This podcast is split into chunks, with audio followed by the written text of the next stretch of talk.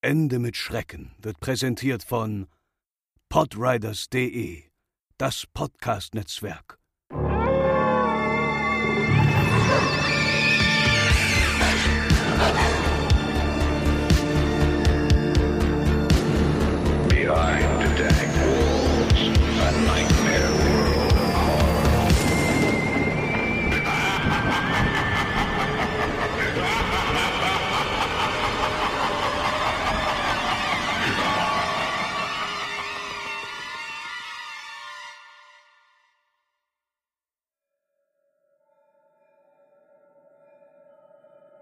In einem nahegelegenen Forst erzählt man sich von seltsamen Lichterscheinungen, die dort nachts immer wieder von Menschen gesichtet worden sein sollen.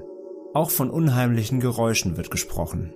Eine Gruppe Teenager aus einer angrenzenden Kleinstadt will sich selbst von dem Phänomen überzeugen und begibt sich auf Fahrrädern in der Dämmerung in den Wald. Als sie an der besagten Stelle ankommen, von wo aus man die Lichter sehen soll, ist es bereits dunkel geworden. Sie stellen ihre Räder ab und ausgerüstet mit Taschenlampen stehen sie auf dem Waldweg in der Dunkelheit. Sie blicken abwechselnd nach links und rechts und warten. Nichts passiert. Nach einer Weile werden sie ungeduldig, scherzen über die Situation und sind kurz davor, die Geschichte als Humbug abzutun. Doch plötzlich erscheint zu ihrer Linken in weiter Entfernung ein weißes Licht. Die Gruppe ist baff. Doch rationale Erklärungen werden schnell gefunden. Es könnte ein anderer Radfahrer sein oder eine Taschenlampe. Die Gruppe ruft nach dem möglichen Unbekannten, doch keine Antwort folgt. Sie beschließen, sich auf die Räder zu schwingen und auf das Licht zuzufahren. Fest davon ausgehend, sie würden jemanden am Ende des Waldweges treffen, der ihnen einen üblen Streich spielen will. Sie radeln los und nähern sich beständig dem Licht, das noch immer in der Ferne verharrt. Immer näher kommt es, immer wieder rufen sie. Als sie nicht einmal mehr geschätzte 50 Meter vom Licht entfernt sind, geht es plötzlich aus. Die Gruppe fährt noch ein Stück weiter und hält dann an. Alle schauen sich um, leuchten die Umgebung mit den Taschenlampen aus. Doch absolut nichts ist zu sehen. Dann deutet einer der Gruppe zurück nach Norden. Das Licht ist hinter ihnen aufgetaucht, erneut in großer Entfernung. Genau in der Richtung, aus der die Gruppe gerade kam. Ein Schauer läuft allen über den Rücken. Während sie gerade beratschlagen, ob sie nochmal auf das Licht zufahren wollen, blinkt es dreimal grell auf, fährt ein bis zwei Meter Richtung Himmel, als ob es schweben würde, und verschwindet erneut. In dieser Nacht sah die Gruppe es nicht mehr, und bis heute konnten sie nicht herausfinden, wer oder was das Licht im Wald verursacht.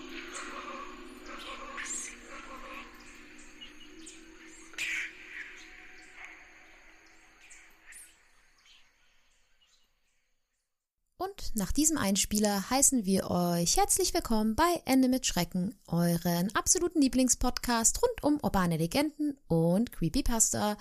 Wir befinden uns zur Zeit der Aufnahme gerade in der Weihnachtszeit und ich habe meinen liebsten Cringe aus dem Keller geholt, nämlich den André. Hallo liebe Hörer, hallo Franzi. So schlimm bin ich gar nicht. Naja, es wurde ganz schön viel gemurrt, als ich hier dekoriert habe. Aber komischerweise brennen abends immer die Lichter. Es ist ja auch schön. Ja, Ja, ich bin nicht der größte Weihnachtsfan, das stimmt, aber ich habe ja nichts dagegen, sage ich mal. Ja, ich hingegen bin ein totaler Weihnachtsfan, muss man dazu sagen. Ich äh, genieße die Weihnachtszeit, bin ein bisschen traurig, dass dieses Jahr keine Weihnachtsmärkte stattfinden, aber nächstes Jahr dann hoffentlich wieder. Und da freue ich mich auch schon sehr, sehr doll drauf. Ja, es hat ja alles einen guten Zweck, warum dieses Jahr alles ausfällt. Genau, das stimmt. Aber weg von der Weihnachtszeit und weiter mit unserer heutigen Episode. Wir beschäftigen uns heute wieder mit einer urbanen Legende aus Deutschland, die sich einige Male auch gewünscht wurde, wenn ich mich recht erinnere.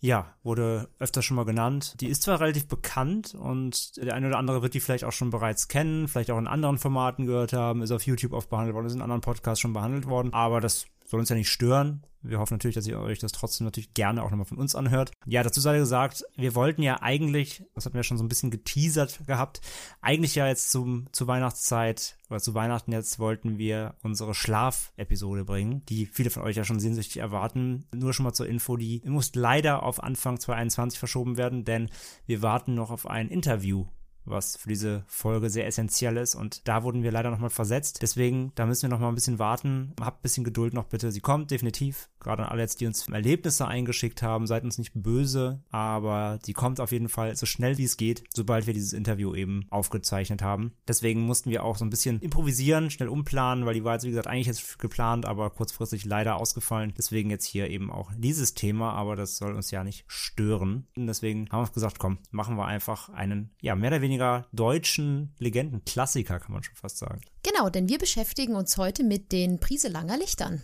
Kommen wir wie immer erstmal vielleicht zum Ursprung des Ganzen. Es ist wie gesagt eine deutsche Legende und es handelt sich dabei um merkwürdige, mysteriöse Lichterscheinungen in einem Waldstück in der Nähe von Berlin. Und diese werden meist als weiße Lichter beschrieben. Es gab allerdings auch schon mal Berichte von roten oder gar grünen Sichtungen, also verschiedene Farben. Und die Lichter tauchen meist spontan und ohne Vorwarnung auf, sind mal nah und auch mal weit entfernt. Das variiert wohl. Sie tauchen auch manchmal halt spontan irgendwie in der Nähe auf und im nächsten Moment verschwinden sie und tauchen wieder weiter weg auf. Also es ist sehr, sehr unruhig und nicht beständig, wie viele der Zeugen das beschreiben. Je nach Erzählung können sie mal flackern, aber auch eher so schweben und gleiten oder ja einfach so in der Luft hängen eben. Meist verschwinden sie relativ schnell wieder, nachdem man sie gesehen hat.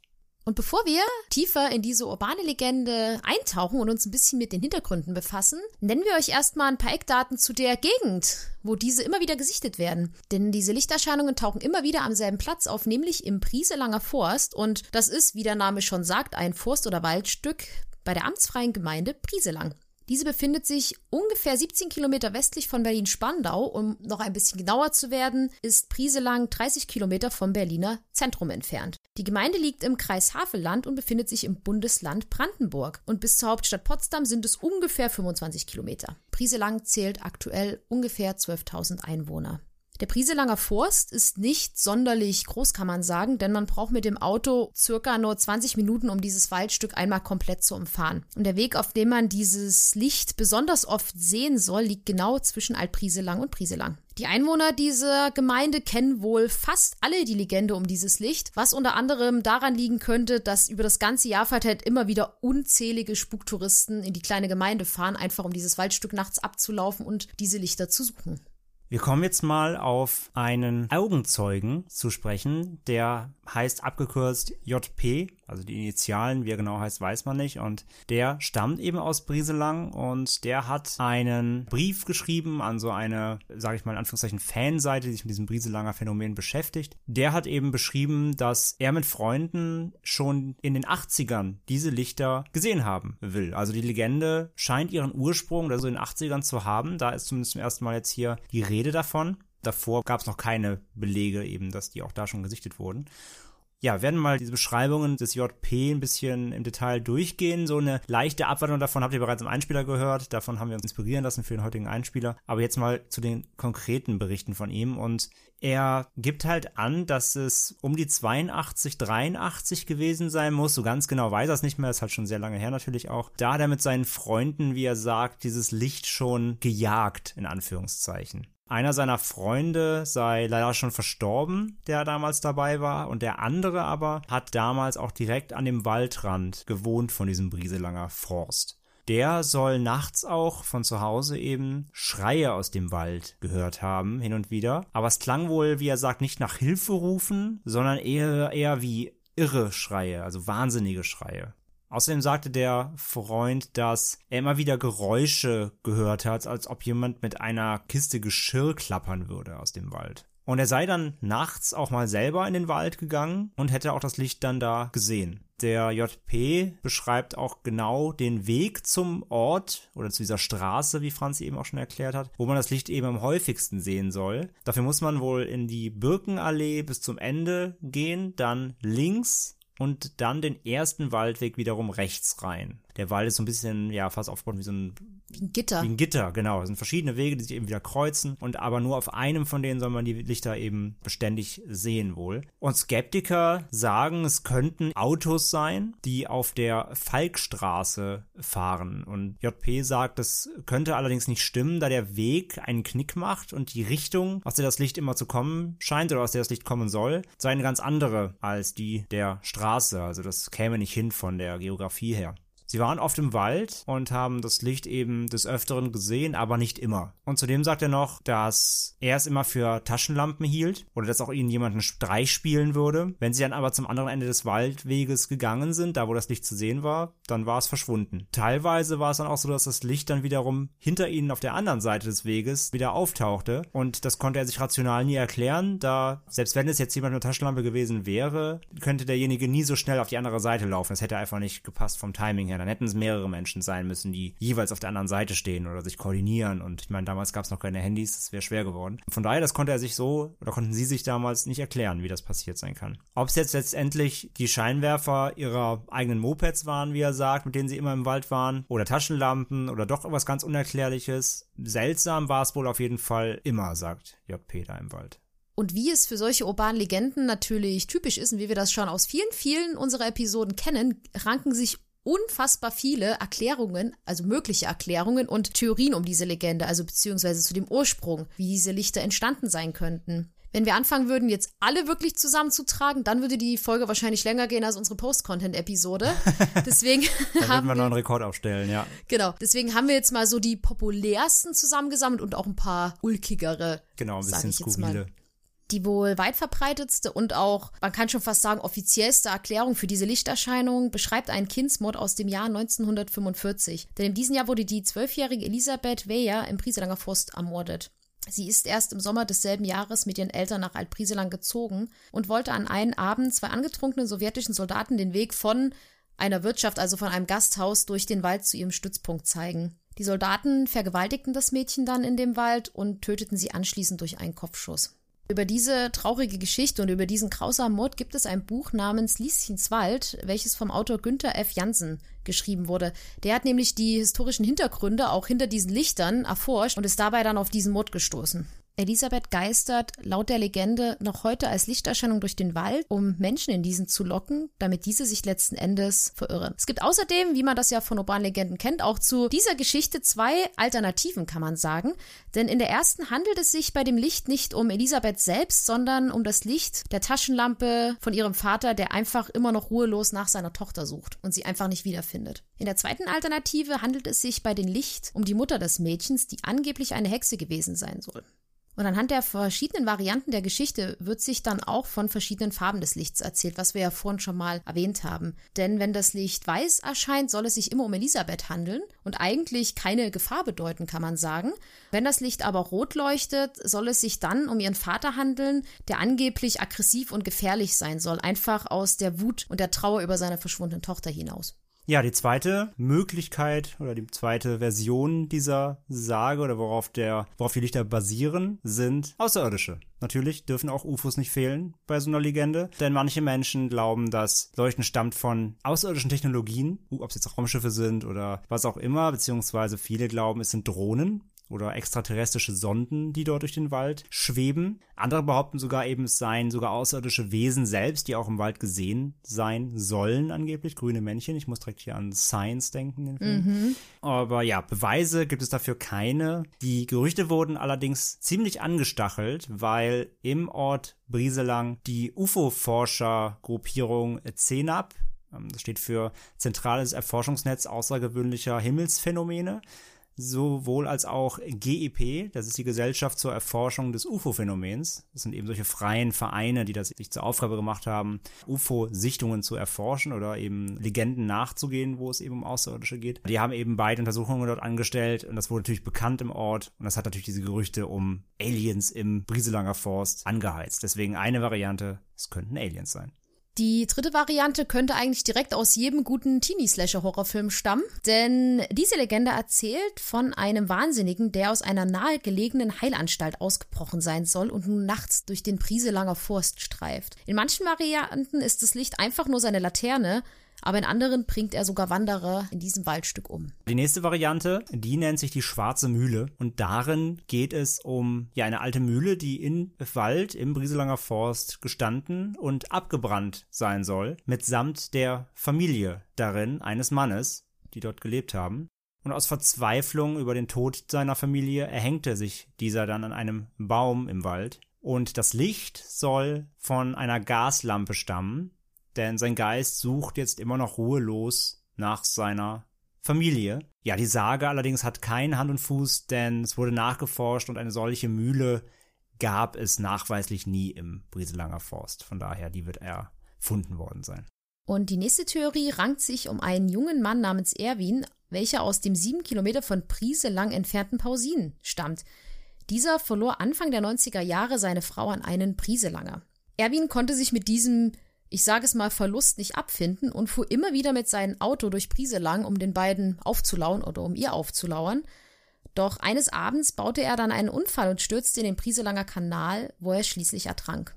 Das Licht, was man dann ab und zu im Wald sehen kann, sollen angeblich die Scheinwerfer seines Autos sein. Und außerdem kann man wohl, wenn es ganz still ist, seine gurgelnden Schreie hören. Was dann wieder ganz gut die Theorie von dem JP. Genau, erklären könnte, wobei die ja noch viel, viel älter ist. Ja, das stimmt. Als diese Legende. Ja. Aber da könnte man, das könnte Das so ein bisschen darauf Connection, aufbauen. ja. Aber auch hier muss man sagen, wie beim letzten Fall, so ein Unfall hat es nachweislich nie gegeben und ist vermutlich auch einfach nur ein, ja, eine ausgedachte Erzählung. Eine Legende. Genau. Ja, eine weitere, die auch äh, relativ ähm, verbreitet ist, ebenso wie dieser Kindsmord, äh, nennt sich der Wegleuchter. Und zwar haben wir ja bereits schon gesagt, liegt dieses Waldstück, um was es hier eben geht, zwischen Alt-Brieselang und Brieselang, also ne, die, das, der, der Ort unterteilt eben einen alten Dorfteil oder Stadtteil und einen neuen. Und genau dazwischen liegt dieses Waldstück, es verbindet eben genau diese beiden Ortsteile. Und früher war es hier üblich, also nachweislich, das war wirklich so, dass man einen Wegleuchter eingesetzt hat, also es eben noch keine Laternen und Co. gab, der die äh, Nacht über dort hin und her passiert und Wanderern und eben Fußleuten den Weg leuchtet mit einer Laterne. Und ein solcher Wegleuchter soll dort auf seltsame Weise verschwunden sein, das ist jetzt der Legendenpart. Und dessen Geist leuchtet wohl heute jetzt noch eben diese Strecke aus, was das Licht erklären soll. Es soll also dieser der Wegleuchter sein, der dort immer noch hin und her läuft. Ein Autor namens äh, Nico Schlott hat die ersten drei Kapitel eines Romanes zu den Brieselinger Lichtern mal online gestellt und in dem hat er diese Sage ähm, beschrieben. Also sie stammt wohl von ihm. Der hat diese auch zum ersten Mal nieder- niedergeschrieben. Also er ist der Urheber dieser, dieser Erzählung wohl, wie es heißt. Und den Roman gibt's aber tatsächlich nicht. Also er wurde nie beendet und nie verkauft und ist auch diese drei Kapitel sind auch nicht mehr online heutzutage. Aber daher stammt wohl diese Version und äh, ja, aber wie gesagt, solche Wegleuchter gab's wirklich. Aber dass da mal einer irgendwie mysteriös verschollen ist, das ist wohl ebenfalls ausgedacht. Ja, und eben wie gesagt, wir könnten euch jetzt noch hier stundenlang wahrscheinlich wirklich von Versionen erzählen, weil es noch unzählige gibt und ja, die handeln von unterirdischen Geheimlaboren bis hin zu Hexenkulten. Wir haben ja auch eben schon gehört hier, ne, eine Erzählung der Variante mit dem Kindsmord ist, dass die Mutter eine Hexe war. Es, und es gibt wohl tatsächlich im Wald einige geheimnisvolle Symbole an Bäumen. Woher die aber stammen, ist nicht so richtig nachzuvollziehen. Können natürlich auch äh, ja, Trittbrettfahrer sein, die da einfach so ein bisschen ähm, für Furore im Wald sorgen wollen, natürlich. Weiß man nicht. Es ist von Fabelwesen die Rede, ja, von Feen und Waldgeistern, die eben das Leuchten darstellen sollen. Oder auch Irrlichter, sowie weitere Legenden, die einfach den, in den Brieselanger Forst verlegt wurden, aber eigentlich nicht dort ihren Ursprung haben. Also, ja, sagen wir mal als Beispiel jetzt die Weiße Frau oder so. Also es gibt viele Erzählungen, wo einfach Legenden, die ähm, einen völlig anderen Ursprung haben, einfach dahin verlegt worden, gesagt, das ist der Grund für diese Lichter. Aber die beste Begründung, die haben wir gefunden. Also da war ich ganz, ganz, ganz doll begeistert von. Denn es wird sich unter anderem nämlich auch erzählt, dass Uri Geller, der löffelverbiegende Magier, seine Kräfte von diesen Lichtern hat. Also dass er in dem Prieselanger Forst war und seine Kräfte einfach durch diese Lichter erlangt haben soll. Ja, ich finde auch Uri Geller klingt sehr, das, das wird sein. Ich frage mich, ob ihn das schon mal jemand gefragt hat in einem Interview. Herr Geller, wie war das damals im Brieselanger Forst? Und er so, kein Kommentar. Nein, komm, ich, ich rede nicht über, Magier redet nicht über seine, über seine Kräfte. Ja, und neben diesen ganzen, teilweise sehr traurigen und verrückten und auch wilden Legenden gibt es auch einige natürliche Erklärungen, wo diese Lichter einfach herstammen könnten. Denn bei dem Prieselanger Forst handelt es sich um ein ehemaliges Sumpfgebiet, welches im 18. Jahrhundert entwässert wurde. Und bei solchen Sumpfgebieten kann es einfach zu Gasbildung im Boden kommen. Und diese Gase können sich entzünden und dadurch kann einfach solche Lichterscheinungen entstehen. Auf ganz natürliche Art und Weise. Und nach Ansicht des Anomalistikforschers T.A. Günther wurden selbst Leuchtkäfer bereits auch in der Vergangenheit fehlinterpretiert und ebenfalls für solche Lichter gehalten. Also Verwechslungen stehen da ganz hoch im Kurs natürlich. Es gibt aber auch eine ganze Reihe noch von anthropogenen Erklärungen. Also anthropogen bedeutet eben von Menschen erzeugt.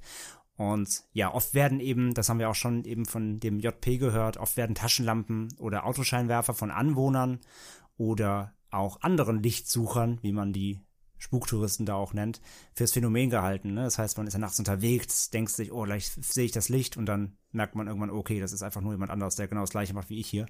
Also das passiert wohl ganz oft, weil diese ähm, Flächen und diese Wege da eben sehr weitreichend sind und man von, schon von sehr, sehr weit eben diverse Lichtquellen eben erkennen kann. Und auch erlauben sich eben natürlich Jugendliche aus Brieselang, die natürlich alle von dem Phänomen wissen und dann wahrscheinlich auch mitbekommen, dass da viele Leute von außerhalb genau deswegen dorthin kommen, ähm, immer wieder Späße und simulieren die Lichter selbst, um solche Spuktouristen natürlich zu veräppeln und hier reinzulegen. Das ist mittlerweile wahrscheinlich echt so ein Hobby da, würde ich mir vorstellen. Ich meine, in Brieselang, ohne jetzt den Ort zu dissen, wenn irgendwer von unseren Hörern aus Brieselang kommt, nicht böse gemeint, aber ich glaube nicht in Brieselang, dass es da so viele Attraktionen gibt für Jugendliche. Also das wird eine gute Beschäftigung wahrscheinlich sein. Ey, selbst wenn es eine Großraumdisse geben würde, ich würde auch Spuktouristen veräppeln, glaube ich, ehrlich gesagt.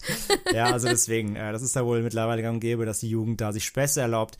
Ähm, das ist natürlich oft der Fall. Dann ist zudem der betroffene Teil eben dieses Forsts erstreckt sich ja gerade mal auf eine Fläche von sechs Quadratkilometern. Wir haben eben schon gehört, um einmal rumzufahren, braucht man knapp 20 Minuten. Das ist halt natürlich für einen Forst gar nicht so groß wie man sich das vorstellt. Und ringsherum um diesen Forstteil sind die vielbefahrenen Straßen L201 im Norden sowie die L202 im Osten.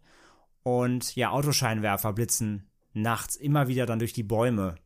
Ähm, und die kann man natürlich auch ganz leicht für das Licht halten. Zudem im Südwesten grenzen dann noch die Brieselanger Wohngebiete an den Forst. Und auch da ist es eben so, dass ja, Bewegungsmelder oder auch eben Licht durch die Fenster, wenn's, wenn, wenn drin Licht angemacht wird, können in der Nacht eben von sehr weiter Entfernung gesehen werden. Und auch da eben können diese Erscheinungen ihren natürlichen Ursprung haben und da auch wieder eben der Part der Verwechslung können da ganz einfach eben für übernatürliches gehalten, gehalten werden. Aber so wenn, wenn man dann mal hinfährt, merkt man vielleicht, oh, ich habe ganze Zeit irgendwie jemandem aufs, aufs Fenster geguckt von einem Anwohner. Genau, und falls wir wirklich Zuschauer aus Prieserlang haben, dann würde mich mal wirklich, wirklich interessieren, zum einen, ob ihr die Legende kennt. Ich kann es mir gut vorstellen, dass die wirklich komplett bekannt ist, anders als bei Moorbach, wo viele es ja nicht kannten. Ja. Und dann erzählt uns doch gern mal, wie euch das erzählt wurde, also diese Ursprung der Legende. Habt ihr auch von Elisabeth erzählt bekommen oder von einem Irren, der aus der Nervenheilanstalt ausgebrochen ist? Das, oder Uri Geller? Bitte, bitte, bitte irgendjemand. habt, ihr, habt, ihr, habt ihr Uri Geller schon gesehen? Genau. Ja, aber wirklich, schreibt uns mal. Wenn ihr wirklich da aus der Nähe oder aus Brieselang tatsächlich kommen solltet, oder zumindest aus der Nähe, schreibt uns gerne mal eine E-Mail oder per Social, ob ihr die kennt und wie ihr die kennengelernt habt. Und wie ihr auch, ja, geht ihr damit irgendwie um? Ist das bei euch Thema oder ist es, seid ihr schon genervt, weil alle immer vorbeikommen? Das würde uns echt mal interessieren. Ich glaube auch, dass gerade dass man besonders da so super viele verschiedene Theorien bekommen hat, weil ja, was man halt, man, wir haben es ja schon bei diesen ganzen urbanen Legenden gehabt und man kennt es ja, das sind ja immer wieder so Sachen, die auftauchen, so der aus der Nervenheilanstalt oder solche Geschichten, die werden ja immer überall mit aufgegriffen. Also wenn ich früher im Ferienlager war, da wurde auch immer die typische Horrorgeschichte erzählt, die man aus allen anderen Legenden kannte. Und da wurde auch immer gesagt, hier war einst. Entweder das war der Indianerfriedhof, da haben sie alle Friedhof der Kuscheltiere geguckt, oder es war immer, hier war früher eine Nervenheilanstalt in der mhm. Nähe und da ist jemand ausgebrochen. Ja, wie ihr halt eben auch gehört, ne, dass eben bekannte andere Legenden einfach hier sich in den Wald gedacht werden, obwohl sie da gar nicht hingehören. Ne? Das ist natürlich immer beliebt, einfach sich andere Motive zu nehmen und zu sagen, ja, das ist aber hier passiert. Das haben wir natürlich hier auch. Aber es ist auf jeden Fall spannend und wie gesagt, schickt uns gern mal, was euch dazu erzählt wurde, wenn ihr die Legende kennt. Das äh, würde uns brennend interessieren. Jawohl. Ja, und damit haben wir eigentlich schon die Eckdaten zu den Priselanger Lichtern abgeschlossen. Und dann haben wir uns gedacht, so eine Erscheinung, die kann es ja nicht nur in Deutschland geben, die gibt es doch bestimmt irgendwo anders auf der Welt auch. Und da haben wir Tatsache drei Beispiele gefunden. Beziehungsweise es gibt wahrscheinlich noch tausende mehr, aber wir haben uns jetzt mal drei bekannte oder der bekanntesten rausgesucht. Und da haben wir an allererster Stelle die Hestalenlichter. Und bei diesen handelt es sich um ein seit Dezember 1981 dokumentiertes Phänomen aus Norwegen. Genauer gesagt spielt sich diese Legende in der Umgebung des Hochtales Hestalen ab. Und wie bei den Prieselanger Lichtern geht es auch hier um Lichterscheinungen, die mal rund, mal dreieckig, aber auch völlig unregelmäßig geformt sein können. Und diese sollen sich mit unterschiedlicher Geschwindigkeit über den Himmel bewegen und in allen möglichen verschiedenen Farben leuchten. Meistens verharren diese teilweise bis zu einer Stunde am Himmel. Sie sind besonders in der Ufologie sehr bekannt und wurden, auch wie man es bei Brieselang gehört hat, oft als UFOs angesehen. 1983 wurde für die Erforschung dieses Phänomens das Projekt Hasdalen AMS ins Leben gerufen. Das heißt so viel wie Hasdalen Automatic Measurement Station, also die automatische Messstation Hasdalen. Und 1998 wurde im Rahmen dieses Projektes eine Messstation von der Hochschule Ostfold errichtet. Diese ist unter anderem mit Kameras mit Nachtsichtfunktion, Infrarotkameras, Magnetometer und einer Wetterstation ausgerüstet. Und die ganzen Beobachtungen und Messungen und Untersuchungen haben am Ende ergeben, dass es sich bei den meisten Lichterscheinungen am Ende einfach nur um Flugzeuge, manchmal Meteoren, Planeten, aber auch ganz simpel Autoscheinwerfer handelte. Also die meisten Phänomene oder Erscheinungen konnte man sehr gut erklären, aber es gab trotzdem noch einen Großteil von Sichtungen, die einfach bis heute unidentifiziert geblieben sind. 2007 richteten Studenten und Lehrer der Tinlund Junior High School nochmal ein Forschungscamp in Hestalen ein, weil sie dieses Phänomen einfach aufklären wollten und sich einfach noch ein bisschen näher damit beschäftigen wollten. Und dabei ergaben am Ende chemische und spektralanalytische Messungen, dass es sich bei den meisten Lichtern um eine Mischung aus Sauerstoff, Stickstoff, Natrium und Scandium handelte, beziehungsweise dass die Lichter aus diesen Stoffen bestehen. Und es gab im Laufe der Jahre immer wieder weitere Forschungen, die die Lichterscheinungen bzw. die Entstehung dieser Lichterscheinungen erklären sollten. Doch trotz aller dieser Bemühungen und Untersuchungen konnten nicht alle Erscheinungen bis heute wirklich geklärt werden, beziehungsweise sind die meisten bis heute wirklich einfach ein Rätsel geblieben. Ja, wirklich spannend. Auch eben, dass trotz der ganzen Projektforschungen da eben wirklich nicht komplett alles aufgeklärt werden konnte.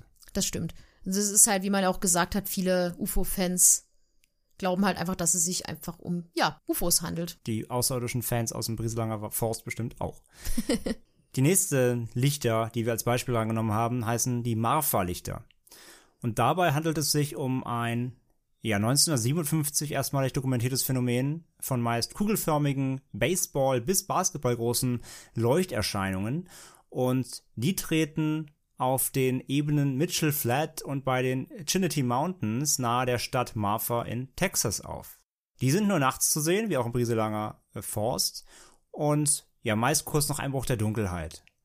Und die leuchten ebenso, auch wie jetzt zuvor hier gehört in Norwegen, ähm, in verschiedenen Farben wie weiß, gelblich, orange, rötlich, selten aber auch mal in grün oder blau. Auch hier musst du wieder an äh, Sunvanish denken, dachte ich mir. Yep. Äh, wir sind natürlich auf Twitter. und ja, oft schweben sie regungslos über dem Boden. In einigen Berichten bewegen sie sich aber langsam und in anderen machen sie Zickzack-Bewegungen. Also sind wohl nicht so starr wie die im Brieselanger Forst, die ja eher immer am festen Punkt sind, wie wir gehört haben. Aber allen Berichten nach, und egal wie sie sich jetzt bewegen, ähm, verschwinden sie in der Regel so plötzlich, wie sie erschienen sind. Ja, örtlichen Legenden zufolge handelt es sich um die Seelen ermordeter Apache-Indianer, sagt man, die 1860 nahe Marfa getötet wurden. Andere Versionen erzählen, dass die Lichter das Lagerfeuer dieser Indianer sein könnten. Und während des Ersten Weltkrieges vermutete das Militär, dass die Lichter von deutschen Alliierten als Positionslichter eingesetzt wurden, um eine Invasion auf die USA vorzubereiten.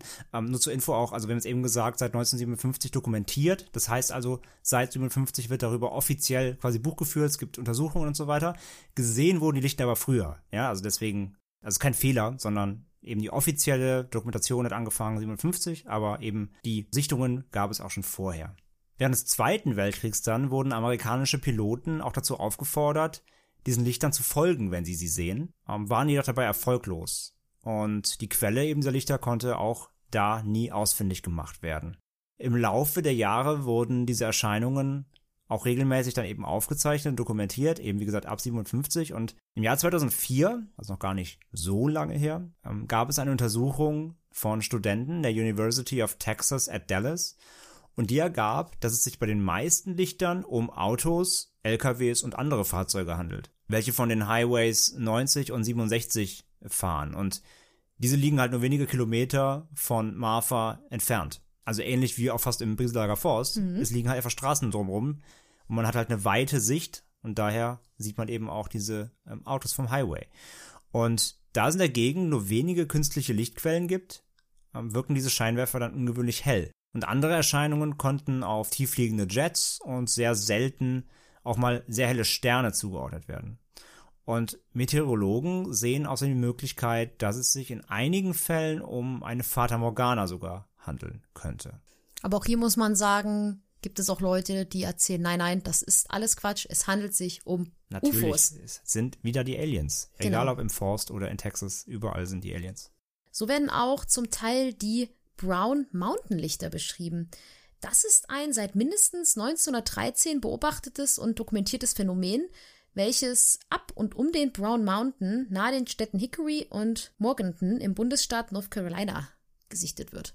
Auch wie bei allen anderen Lichterscheinungen werden auch diese Lichter völlig unterschiedlich beschrieben. Mal werden sie als flackernde, flammähnliche Gebilde, aber auch mal als schwach pulsierende Kugeln beschrieben. Auch die Farben reichen, wie bei den anderen Legenden, je nach Erzählung von weiß bis gelb bis hin zu bläulich. Die Lichter sollen oft gemächlich am Brown Mountain entlangziehen. Oft tauchen sie dabei paarweise oder in, ich sag mal, Gruppen auf und manchmal wird sogar beschrieben, dass sie einander jagen sollen.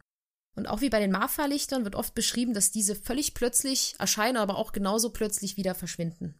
Den allerersten gedruckten Bericht über diese Lichter gab es am 13.09.1913 im Daily Observer.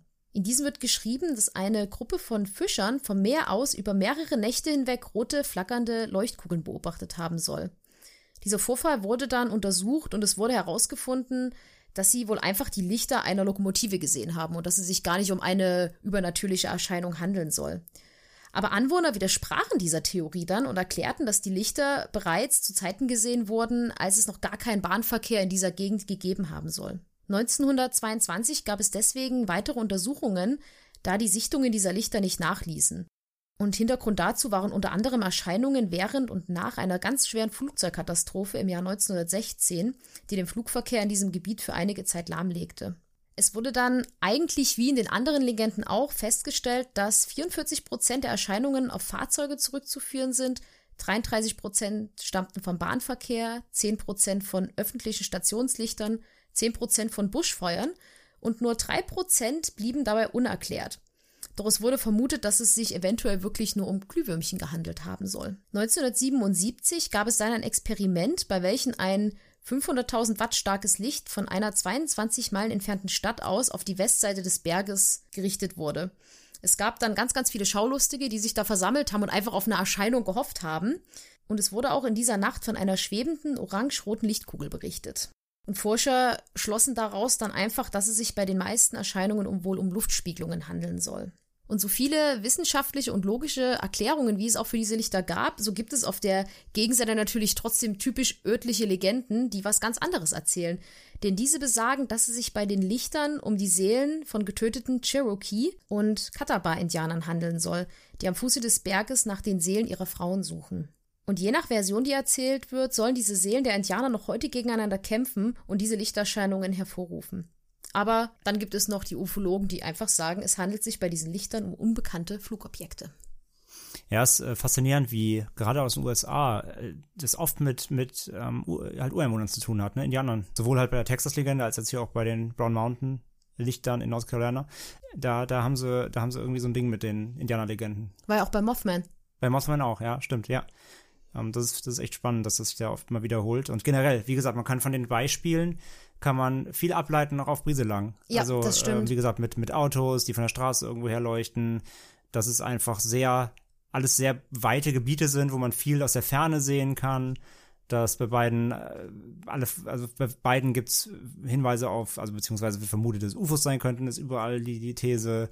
Es, es wiederholt sich alles sehr viel. Also man kann die drei Beispiele, auch wenn sie an völlig anderen Standorten der Welt passieren, kann man trotzdem viel davon ableiten immer und auch vergleichen. Das stimmt, das stimmt. Ja, das ist echt, das ist echt super spannend. Und ja, dann kommen wir noch natürlich wieder, wie immer, zu den Medien. Wir haben uns mal wieder angeschaut, wo das Brieselanger Licht denn noch so rumgeistert, außer im Wald. Und zum einen haben wir ja vorhin schon gesagt, es gibt ein Buch. Kurz mal ein paar Infos dazu. Also es heißt Lieschens Wald, eben abgeleitet von Elisabeth Via, wir gehört haben, diesen ähm, ja, getöteten zwölfjährigen Mädchen da 1945. Und das Buch hat geschrieben äh, Günther Franz Jansen, ist rausgekommen am 21. Mai 2014. Und ja, äh, Günther Jansen hat eben auf 368 Seiten eine Geschichte erzählt oder beziehungsweise zwei tragische, reale Geschichten darin ver vermengt, sage ich mal ganz salopp, und die er eben in den Zusammenhang der Legende von den Lichtern stellt. Und zwar beinhaltet das Buch thematisch reale Fälle, wofür eben Jansen auch nachgeforscht hat, haben wir ja gerade schon gesagt. Der hat da eben auch diesen Fall der Elisabeth Via dadurch ans Tageslicht geholt oder das eben damit nochmal aufgearbeitet. Und das Buch selbst, also das, der zweite Fall ist eben auch ein, ähm, eine, eine Mordgeschichte, eine, eine reale. Aber das Buch an sich trotzdem ist ein Roman und ist halt fiktiv. Also die Geschichte, die das Buch erzählt, ist fiktiv. Nur die beiden Grundlagen dieser, dieser Fälle, die basieren auf realen Ereignissen. Aber das Buch ist jetzt eben keine wissenschaftliche Arbeit. Es ist schon ein Roman. Ne? Das muss man, das muss man wissen. Und ja, wer sich das äh, kaufen will, gibt's überall, wo es Bücher gibt, äh, kostet 13 Euro und ist so das offizielle Werk zum Wald, sage ich mal, eine, offiz eine richtige offizielle, sage ich mal, Dokumentation dazu oder sowas gibt es in dem Sinne ähm, nicht. Es gab mal einen Fernsehbeitrag vom RBB, ähm, der sich mit dem Fall beschäftigt hat oder mit dem Brieslanger Licht beschäftigt hat. Den findet man aber nicht mehr. Wir haben da alles durchsucht, Mediatheken, alles offline, gibt's auch nicht auf YouTube. Ähm, aber da gab es mal einen offiziellen Fernsehbericht und sonst gibt es relativ wenig dazu, was offiziell angeht. Es gibt auch keine Kurzfilme. Wir haben nichts gefunden, wozu ja immer eigentlich viele, viele ähm, Shorts unterwegs waren. Selbst zum Moorbach haben wir ja einen sogar einen offiziellen Das gefunden. stimmt, da gab es einen. Kurzfilm. Also offiziell in Anführungszeichen eben einen, einen richtigen, echten Kurzfilm. Hier gibt's nichts tatsächlich, aber was es richtig zahlreich gibt, sind ja YouTube-Kanäle, die sich mit diesem Phänomen beschäftigen. Ja, hauptsächlich Kanäle, die sich mit Paranormal auseinandersetzen, so Geisterjäger, selbsternannte, die den Fall aufarbeiten, die in den Wald fahren, die da Forschungen anstellen. Da gibt es, gebt mal Brieselanger Lichter bei YouTube ein, dann wisst ihr, was wir meinen. Und Dann könnt ihr euch Seite für Seite durchklicken, da gibt's unzählige. Und wir haben uns mal einen rausgesucht, den wir euch mal empfehlen wollen. Ich bin richtiger Fan geworden. Franzi hat einen neuen Lieblings-YouTube-Kanal und nee, ähm, ganz im Ernst, das, wenn ihr euch dafür wirklich interessiert und wollt mal sehen, wie es da aussieht einfach, dann guckt euch mal wirklich das Video an von dem YouTube-Kanal Leon TVs Mysteries. Ist ein junger Mann, der sich eben mit unheimlichen Dingen auseinandersetzt, der zu Lost Places fährt, der unheimlichen Begebenheiten nachgeht und eben sogar dahin fährt, meist mit Freunden zusammen. Und die oder der oder die haben einen Zweiteiler gemacht zu Brieselang. Und ähm, der erste Teil heißt Wir zelten 48 Stunden lang im Brieselager Horrorwald. Natürlich mit reißerischem Titel, wie man das auch macht auf YouTube. Und es gibt noch ein zweites Video eben, das ist dann auch dazu verlinkt. Ist wie gesagt in zwei Teile geteilt und die waren eben 48 Stunden da im Brieselager Forst. Und äh, ja, jedes Video erzählt quasi den einen Tag, den sie da erlebt haben. Und es ist hochgeladen worden am 10. April diesen Jahres, das erste, ist relativ, relativ in Anführungszeichen frisch. Und hat 42.000 Aufrufe aktuell, also gut, auch gut geklickt worden. Und es ist halt sympathisch. Wir Ja. fanden das beide sehr sympathisch. Die, die machen das echt gut, die Jungs. Ist natürlich, ist nicht ganz ernst, aber ist ja auch nicht schlimm. Unser Podcast hier ist ja auch nicht alles mit der heißen Nadel, sondern wir machen ja auch ein bisschen Augenzwinkern hier und da. Und die machen einfach, ähm, die machen das unterhaltsam, aber mit Respekt. Und das fanden wir halt gut, weil das ist ja auch unser Ansatz. Und die sind dann eben da im Wald, die erzählen auch so ein bisschen was darüber, die geben auch einige Beispiele wieder, die wir jetzt auch heute hier behandelt haben, der Legendenvarianten, eben auch unter anderem das mit dem, mit dem Mädchen, mit der Elisabeth. Und was sie aber vor allem, finde ich, gut machen, die testen selbst so ein paar Dinge aus. Einerseits treffen die sich auch mit äh, Zuschauern von ihm, die da wohnen, die dann auch eben den Wald zeigen und so weiter. Und auf der anderen Seite versuchen die selber so ein paar Experimente, was ich super spannend fand. Zum Beispiel eins nur als Beispiel. Die haben genau das gemacht, was ich auch gemacht hätte. Die sind ja zu dritt. Und also haben sie sich aufgeteilt. Die einen, die waren halt im Auto da. Die einen sind auf der einen Seite dieses Waldwegs geblieben. Und die anderen sind, oder beziehungsweise er ist dann alleine mit dem Auto zum anderen Ende des Wegs gefahren. Das sind bestimmt so, weiß ich nicht. Ich kann es nicht genau sagen, aber ja, wir haben ja gehört, es sind sechs Quadratkilometer, also lass das bestimmt mal mehrere hundert Meter sein bis zum anderen Ende. Also ein Kilometer ist bestimmt, vielleicht sogar mehr. Und ja, die einen auf der einen Seite, die anderen auf der anderen oder der eine auf der, äh, auf der anderen Seite. Und dann haben sie quasi die Lichter vom, vom Auto angemacht und dann mit dem Handy sich angerufen und die anderen sollten dann gucken, ob sie das Licht vom Auto über diese Distanz sehen können und das haben sie. Und damit haben sie so Selbsttests gemacht, eben wie weit man da überhaupt schauen kann. Das heißt also, da muss nur ein Auto hinten in den Weg einbiegen. Das hörst du halt nicht, weil es so weit weg ist, aber du siehst das Licht. Und dann haben sie ja mit relativ simplen Mitteln, haben sie eben gezeigt, wie leicht man da eben natürliche Dinge für was Übernatürliches halten könnte. Ja, aber dann zeigen sie auch manchmal so Videoaufnahmen, wo sie sagen, oh, guckt mal, aber da haben wir was echt Komisches beobachtet und kreiseln das so ein. Und das ist super spannend, gerade weil die halt so sympathisch sind, wie André schon sagt. Ja, also natürlich, muss man sagen, es ist alles immer noch YouTube. Das heißt, da ist natürlich auch ein bisschen Sensationslust dahinter. Und nach dem Motto, hier, guck mal, hier haben wir, glaube ich, was Seltsames gesehen. Und dann guckst du halt, da ist halt nichts. Aber, Doch, aber, da einmal war ein Leuchtpünktchen. Ja, war ein Leuchtpünktchen. Könnte auch Flusen sein auf der Kamera, aber man Nein. weiß es nicht. Nein. Also wie gesagt, er ist natürlich ein bisschen Sensations-YouTube ähm, dabei, aber es ist halt nicht so, es ist nicht so überbordend. Man merkt, dass sie trotzdem Respekt davor haben, das finde ich gut. Generell immer, wenn das, wenn man das nicht lächerlich macht oder so. Aber wie gesagt, man muss auch so ein bisschen äh, YouTube-Jugendhumor haben, sage ich mal. Aber die haben es wirklich gut gemacht. Ich fand das Video wirklich, es ist mega professionell. Die haben diverse Kameras, die haben halt Nachtsichtkamera, die haben kleine EMF-Reader. kleine EMF-Reader, die haben, die haben kleine ähm, Funkkameras, die sie überall aufstellen. Das ist wirklich, also sie haben gutes Equipment auch, sind gut ausgerüstet dafür. Und das ist wirklich professionell gemacht so. Deswegen fand ich das echt bemerkenswert. Also von daher, wir verlinken das mal in den Show Notes. Dann, wie gesagt, da könnt ihr euch vor allem mal ein Bild machen, wie es da aussieht. Die fahren auch zu diesem geschlossenen, ähm, dieser Wirtschaft, diesem Ga- Gasthaus, wo diese Elisabeth Wier angeblich die ähm, Russen da, die Sowjet, äh, Sowjets aufgelesen haben sollen, begleitet. Da fahren die auch hin, sieht man auch, dass es alles heute eben zu ist, aussieht wie ein, auch ein Lost Place eben. Und man kriegt einfach so ein bisschen ähm, visuellen Eindruck da von dem Wald und von Brieselang. Von daher, das ähm, ist echt cool. Deswegen verlinken wir euch, schaut da mal gerne mal rein für den visuellen Bonus noch, ähm, wenn ihr euch das da mal anschauen möchtet. Also ich bin wirklich äh, ganz begeistert gewesen. Ich habe völlig gebannt zugeguckt und fand die einfach richtig knuffig, die Jungs, muss ich wirklich sagen. Wie gesagt, fand ich auch. Machen das sympathisch. Ähm, da gibt's nichts. Machen sie gut. Ja. Damit wären wir auch am Ende des offiziellen Teils heute. Ja, war halt nicht so lang. War eher eine knackige Folge, wie gesagt. Wir mussten uns ja auch ein bisschen improvisieren aufgrund des ausgefallenen Schlaf-Specials. Aber ich denke, wir haben mal wieder eine, einen Klassiker damit abgehakt auf der Liste. Wie gesagt, es gab einige ähm, Hörer, die sich auch gewünscht haben. Also, ja, Franzi, was denkst du denn? Was ist es? Sind es Außerirdische? Sind es Echsenmenschen unter der Erde? Sind es Autos? Was glaubst du? Ich kann dazu nur eins sagen. Uri Geller. ja, es steht außer Frage eigentlich. Es muss Uri sein.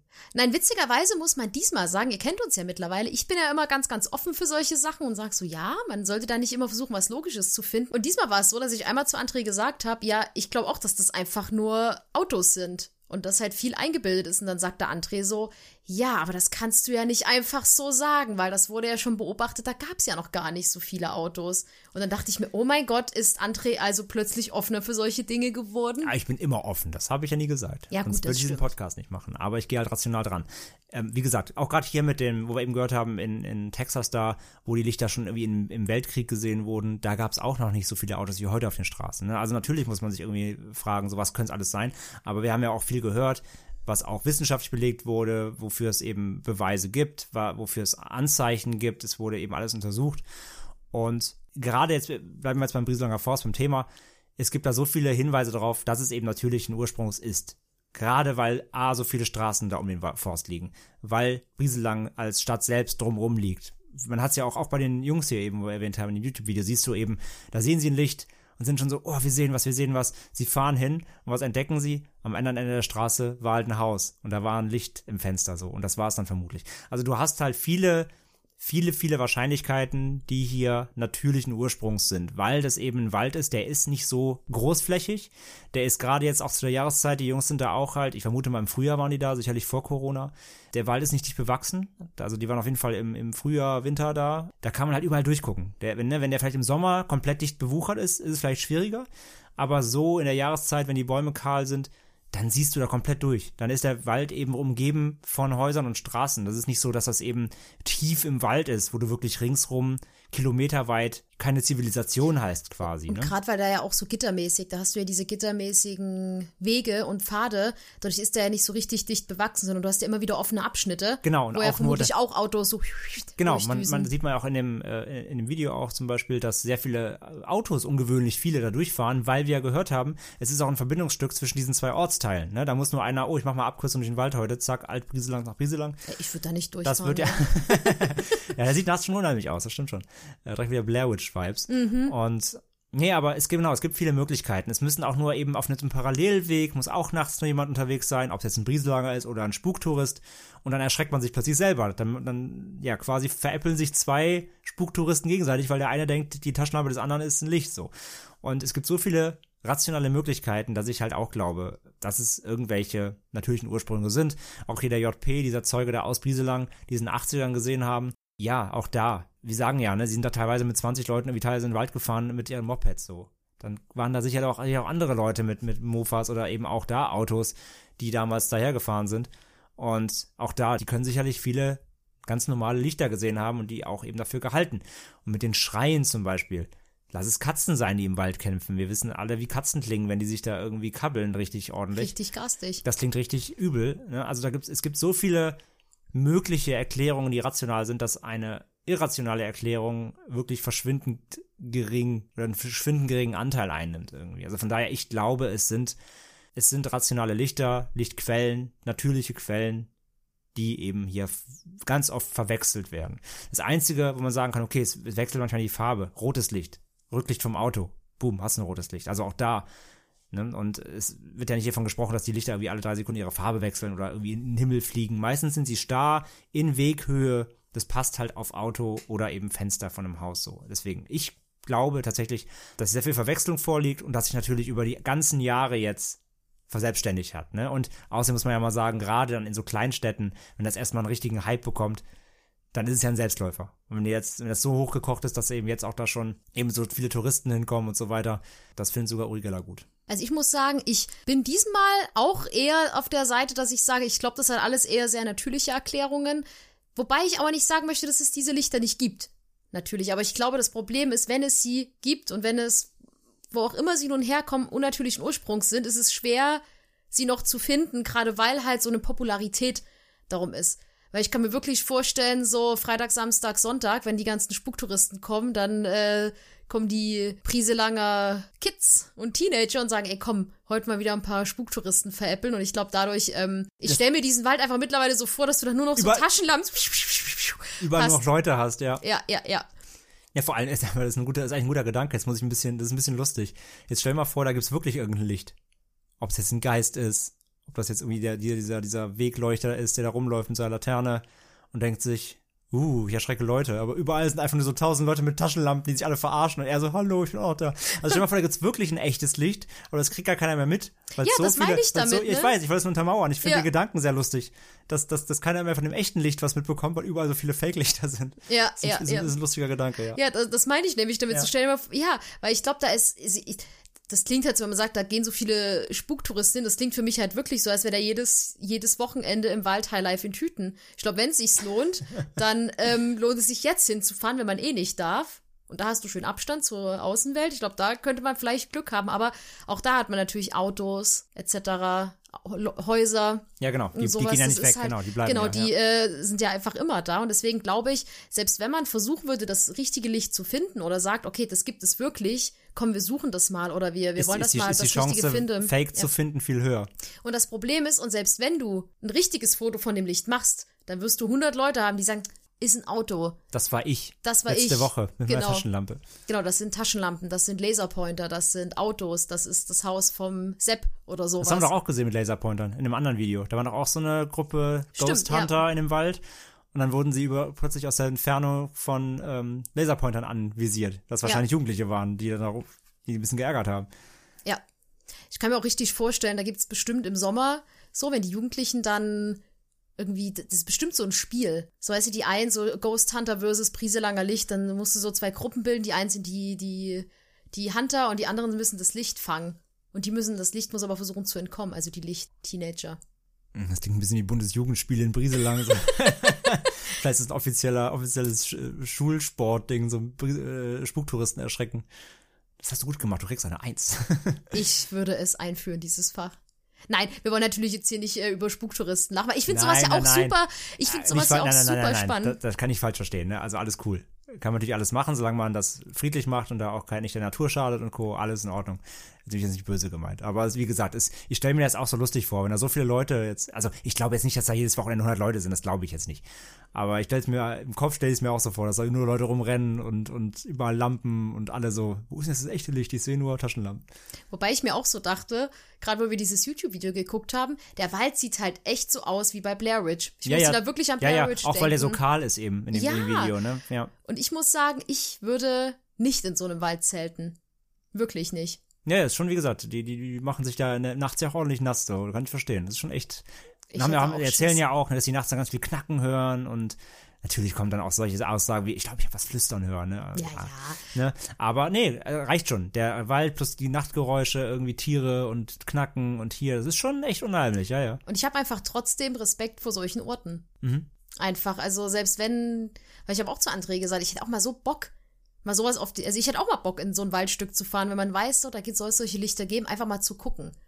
Wir haben ja schon gesagt, irgendwann, irgendwann machen wir die Ende mit Schrecken Deutschland Legendentour, wo wir alle erwähnten Orte, die wir hier im Podcast behandelt haben, einmal abfahren. Wir sagen aber nicht wann, weil dann wissen wir, dass ihr unser Schrecken kommt. Genau. uns jetzt schon in Moorbach kommen hier 15 Leute mit einem Werwolf-Kostüm und jagen uns.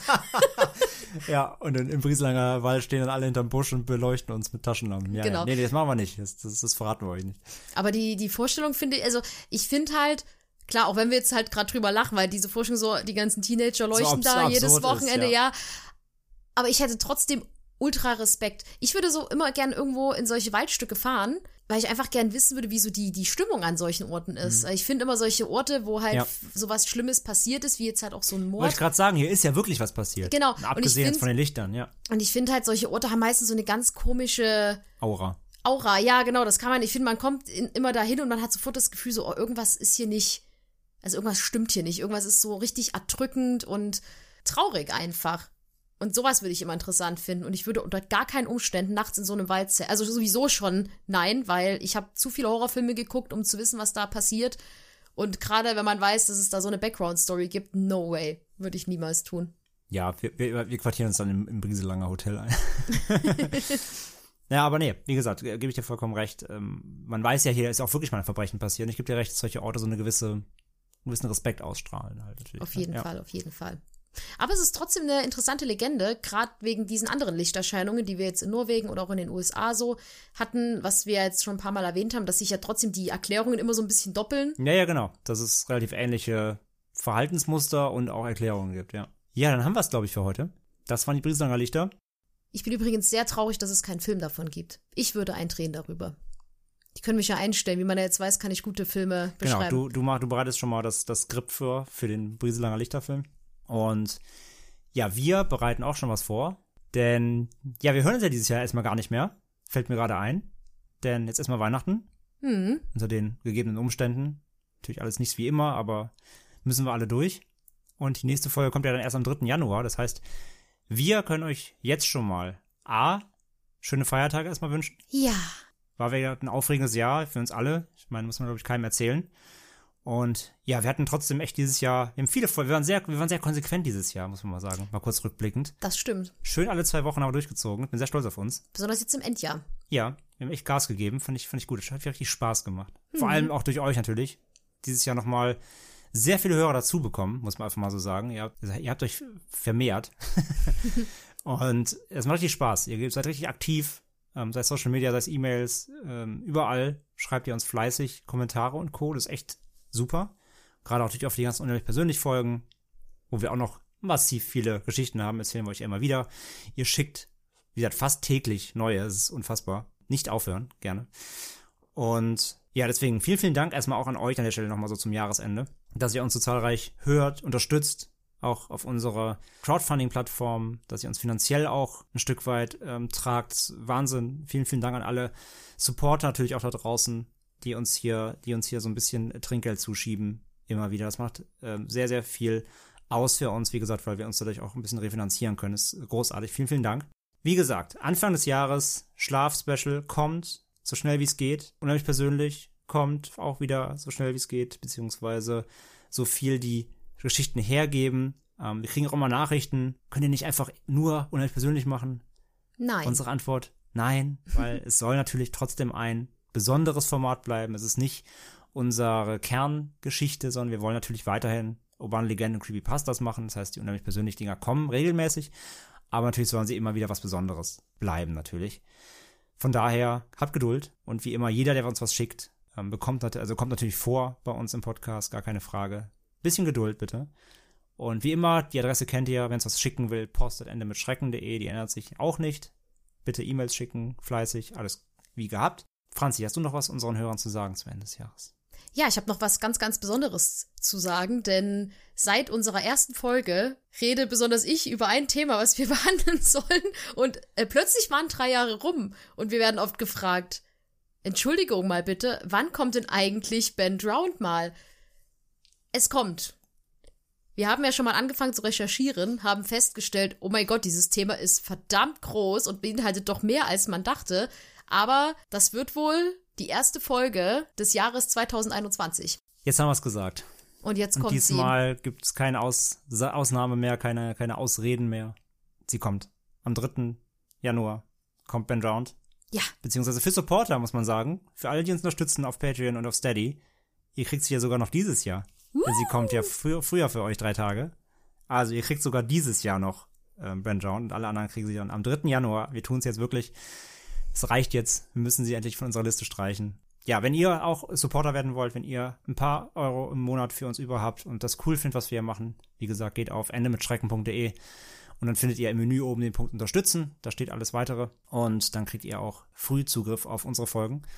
Und zudem werden wir auch in, äh, kann ich schon mal ankündigen, ab nächstem Jahr dann werdet ihr, die dort ähm, uns supporten, immer schon einen kleinen Vorausblick bekommen auf unsere Episoden-Guides, also unseren Episodenplan. Dann wisst ihr quasi schon im Vorfeld ein paar Wochen immer schon, was schon kommen wird. Und ja, wir planen nämlich gerade jetzt schon mal fürs, fürs nächste Jahr, also für Januar, Februar so, was alles kommen wird. Wir haben ja noch viel von euch an Vorschlägen, wir haben noch viele Ideen, wir haben viele Sachen, die sehr kurz sind, wo wir gucken, ob wir dann wieder so Mischfolgen machen, wie wir schon mal hatten, so aus, aus Skandinavien und so, ob wir da wieder solche, weißt du, solche länderübergreifenden Folgen machen. Also wir haben viel, viel vor und wir hoffen natürlich, dass ihr dabei bleibt und dass ihr auch weiterhin fleißig zuhört, dass ihr uns tolles Feedback gibt.